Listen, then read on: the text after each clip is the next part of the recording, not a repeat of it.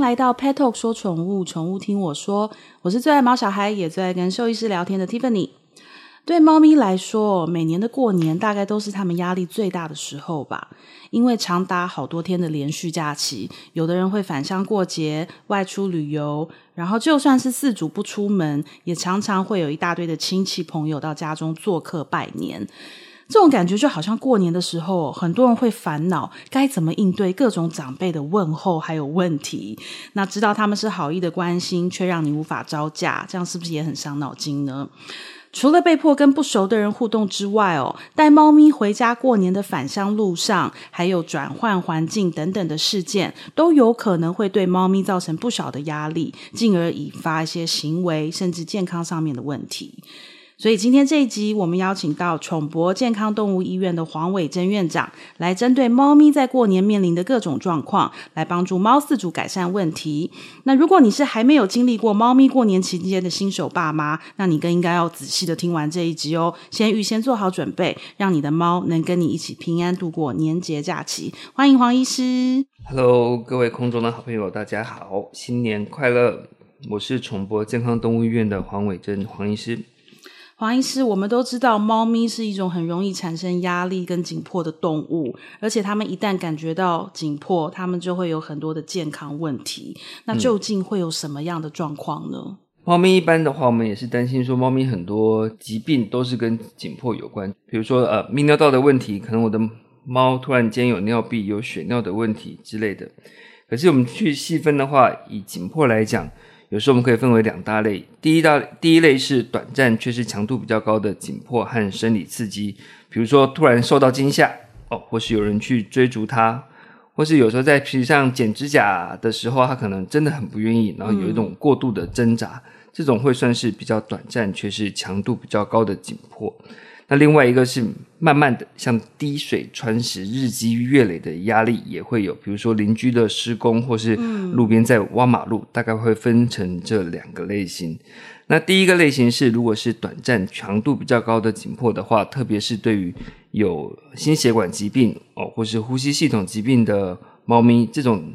他们可能会一时之间的话，身体负荷不过来，就有容易造成一些呼吸窘迫。休克、昏倒的状况，哇，这么严重？对啊，所以有时候看到说，哎，猫咪是不是被追一追啊？哦、或者是抓一抓之后，突然哎，发现它张口喘气，然后呼吸，所以你就赶快让它冷静休息下来，嗯、然后观察它的呼吸频率有没有缓解，甚至说舌头的颜色有没有变化。嗯、如果舌头颜色真的越变越深的话，代表它身体的供氧的状况已经不是很好，嗯、所以那个时候就赶快要找一个时间。再到医院去做救治。嗯，那平常如果它是一些好发品种的话，像缅因猫、挪威森林猫、布偶猫、美短或者是豹猫的话，也要去做有关于肥厚性心肌病的一些检查。嗯，那刚刚另外一个我们有提到，一个像滴水穿石比较轻度，嗯、哦，但是是持续不断的压力。那种也会有，它主要是因为日常上面没有办法好好的休息，嗯，像温水煮青蛙一样，比如说开始邻居有施工啊，人听了都压力很大。对，可是他可能觉得隔个楼层或隔个房的话，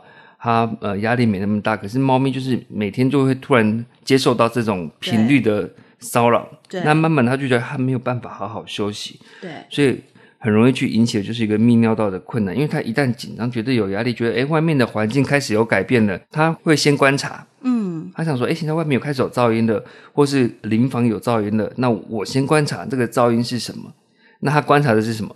他观察的方式就是他待在一个他认为他安全的角落，嗯，去感受，去听。嗯、可是相对的，他待的时间越久，可能他对于一些水分、食物的摄取会变得比较少。很多都末后来都会造成下泌尿道的一些问题。嗯，那甚至如果在年轻的时候他有感染过疱疹病毒的话，在这种有压力的状况下面，免疫力一低下，那疱疹病毒复发的机会就会比较高。嗯，也会看到它开始有一些打喷嚏啊、流鼻涕的状况。嗯，所以嗯，不管是怎么样，我们还是说尽量去减少猫咪在日常生活中的紧迫。那如果今天是选择要带猫咪去返乡，然后搭车等等。那有没有什么特别要注意的事情啊？因为他们其实本来就是个不爱出门的动物啊。有些猫咪在小时候就常常去习惯有带出来户外走动的话，可能社交的状况会比较好。嗯。它要离开它熟悉的环境，那可能进到了一个运输笼、行李箱，或是我们自己背的袋子里面。嗯，那它当然也会紧张，因为它在一个空间里面，它根本就不知道外面发生什么事情。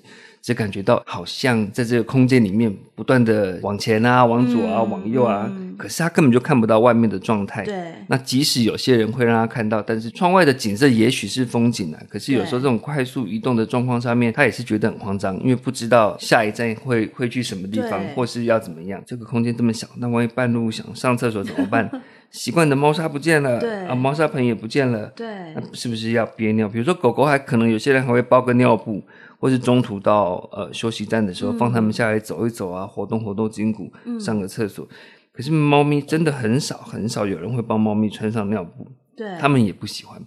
为相对于狗来说，猫咪它更不喜欢身上有一些束缚。给猫咪穿衣服的也很少，给狗穿衣服的是比较多，猫的比较少。对，反正猫咪稍微身上有一点点东西，它就开始甩啊，想要剥掉，所以穿尿布的真的也是比较少。可是像长期下来的话，它路途上有可能就紧张、应激，嗯，然后加上没有排尿，嗯，那可能到了目的地就很容易发生一些膀胱发炎，甚至是泌尿道阻塞的问题。必须要带猫咪呃一起返乡过年的话，那可能你在外出前要做一些准备，是什么？包含可能在使用的它可能会接触的空间，包含它我们刚刚提到的它使用的运输笼，哦，或是袋子上面，甚至如果你是私家的轿车、私人的轿车，你也可以在车上。哦，它会放的地方去喷一些那个猫咪的费洛蒙，猫咪的面部信息素，可以去稳定它的情绪。嗯，那另外到它即将到的环境，在它到之前，可能就可以先去做一些布置，在那个环境里面，请家人一样去呃准备一些猫草啊，或是一些猫咪的费洛蒙，用插电型的那种，至少它。待在那个环境里面，它会比较平静一点点。嗯、当当然还是不比家里舒适，可是至少情绪上的浮动不会那么大，嗯、也能够比较快的适应新环境。我想请问一下，为什么他们就是猫咪费洛蒙对他们来讲会是一种安定情绪的东西啊？它的原理是什么？嗯，猫咪费洛蒙，我们可以这样去想，猫咪的身上有分泌一些气味，或是它的信息素的地方。我们比较常听到的，以前是有些产品，它是说我们主要是呃面部的信息素，嗯，但是除了常见的脸部以外的话，可能在猫咪的脚掌啊，或者是胸前，甚至它的一些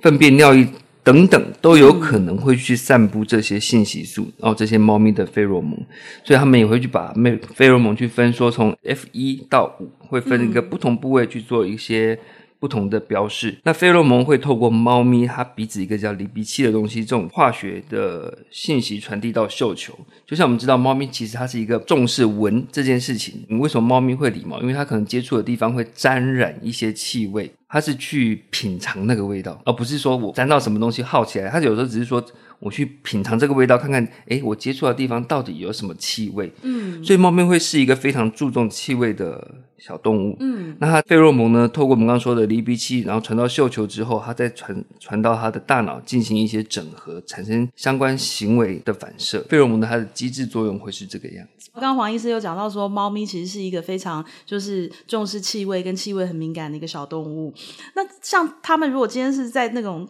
大众的那种交通工具，像比如说高铁啊、火车上面啊，那上面那么多人，然后我觉得那闻到。他们会闻到各种复杂的气味，然后我觉得其实真正的压力或许是到达目的地之后，因为我觉得到达目的地之后就会冒出，可能就冒出很多亲朋好友，但是他完全不知道他们是谁，然后他就莫名其妙被带到那边，然后再有五十个家人去说啊，你好可爱哦，啊，你要不要吃猫泥呀？你要不要干嘛？我其实想一想，我觉得那猫应该是蛮崩溃的。那像黄医师刚刚讲到说，就是可能在他的一些小空间里面，譬如说提笼啊，还是甚至车子里面，先用一些猫费洛蒙，我觉得到。到了那个新的地方之后，其实猫它，因为它毕竟就是离开了它本来住的的环境，那到了新的地方，它是不是就应该要更对它那个新的场域做些什么事情啊？比如说，我们今天要从台北回到高雄的家，对，那可能请高雄的家人先在猫咪会待的房间啊，甚至是客厅上面都插上那种插电型的猫咪费洛蒙。哦，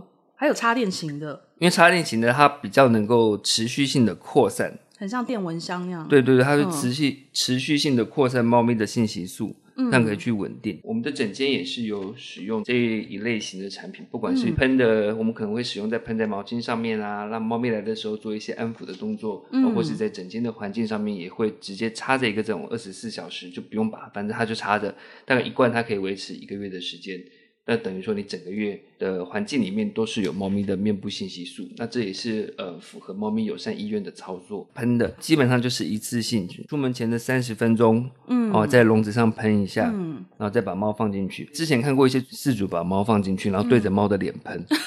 我觉得那个猫被喷那一下之后，应激的状况会更严重。是，那我们一般喷的都是喷在物品上面，而不是喷在动物体上面。主人本身的心态也是很重要。嗯，如果主人焦虑，猫咪其实也会跟着焦虑。是，就是你开始想说啊，怎么办？我好像这个准备准备不够，那个准备不够，猫咪其实是会感受到我们的焦虑的。所以就尽可能去把一些想的周全一点，提前去准备好。主人很 peace，猫咪其实相对也会比较 peace。对，所以大家记得哦，就是把猫咪带到新的环境，真的要去去站在他们的立场去思考一下，就是它跟我们不一样，我们知道接下来要干嘛，我们知道来的人是谁，跟我们知道，也许说我们有时候住饭店啊，或者是住到一个新的地方，我们会觉得哇，好好有趣哦，就是新的地方很不一样。可是对猫咪来说，他们可能他们没有这种兴奋感，他们也没有这种期待感，他们只会觉得。你把我带到这里来干什么？你要去哪里？接下来我们要干什么？那些人是谁？对，所以真的要考虑一下，他对他们来说，一切都是未知数，真的是有很多很多足以让他们很焦虑的原因。甚至有的时候，如果真的让他太紧张，我们先不要讲一些前面黄医师提到的下泌尿道疾病啊等等，我们光是想，万一他真的在很惊恐的状况下，他他跑。跑丢了，跑出去了。尤其是我们中南部的房子啊，很多是有院子的啊，这种开放式空间，它真的跑掉了，我觉得那真的是那就问题就很大了。所以大家还是要注意一下，在我们很兴奋、我们很嗨的的时候。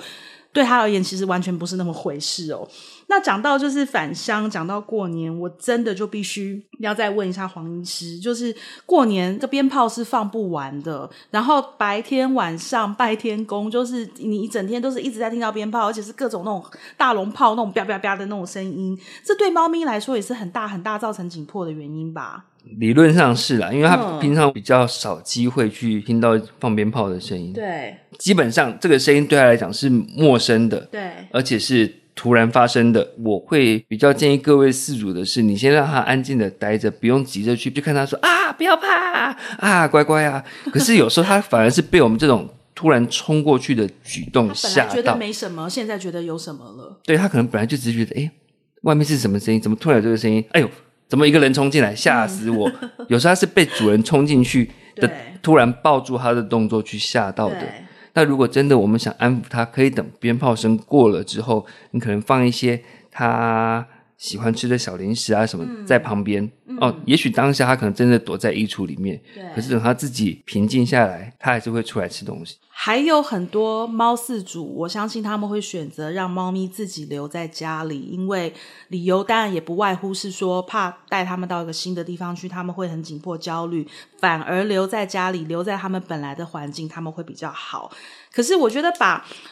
动物独自留在家，其实也是一个风险很高的事情。那黄医师有什么要大家特别注意的呢？因为之前也是有遇过说，他只是周休二日把猫咪独自留在家两个晚上。那回去之后发现猫咪什么食物都没有吃，那很虚弱的躺在地上，啊，被带来挂急诊。那我们验血一看，发现它肾指数很高。对，这也是有，甚至有的是猫咪就拆家啦，嗯、觉得耶家里没大人，好开心哦，就抓沙发的抓沙发，玩窗帘的玩窗帘。嗯，然后后来不知道去哪边捞了一条线，就吃了线，变现现行的异物。嗯，那种可能主人平常在家都觉得不会，我的猫。不会乱吃东西的，我的猫很乖的。对。可是有时候意外就发生在人不在的那几天。对。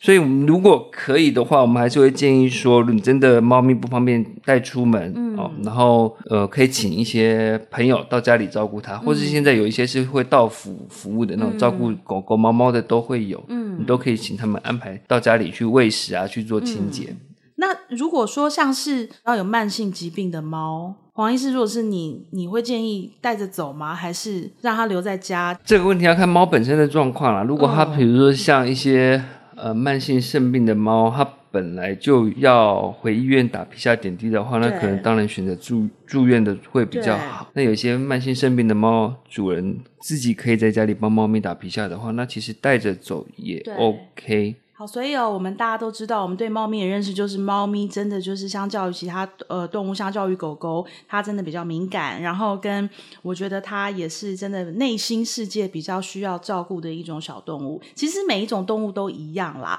对，那再是说猫咪，我们一直都常常说猫咪是主子啊，我们是奴才。其实真的就是说，猫咪它们在不管它们的生理上或心理上，真的都有一些比较特别的需求，然后需要去照顾。然后我真的也很庆幸哦，就是有时候我现在看到现在市面上很多产品，就是不管是帮助安抚情绪的也好，或者是说就是能够我我们能够选择一些什么样的东西来帮助他们，我觉得至少现在的四组其实是蛮幸福的，就是。像现在很多兽医师，他们都很愿意，就是教饲主可以怎么做，然后也有很多很棒产品可以帮忙。像刚才黄医师就讲到猫费洛蒙，对，所以呃，我觉得饲主朋友真的最重要的是，今天不管说你要带猫咪带着去返乡，你要把它留在家里，还是说要怎么做，其实养动物真的就跟生了一个小孩一样，无论如何，我们要为他们的食衣住行，为他们的生老病死，为他们的一切的一切去负上所有的责任，所以以。真的，当我们自己贪贪玩，我们要去享乐，我们要去聚会，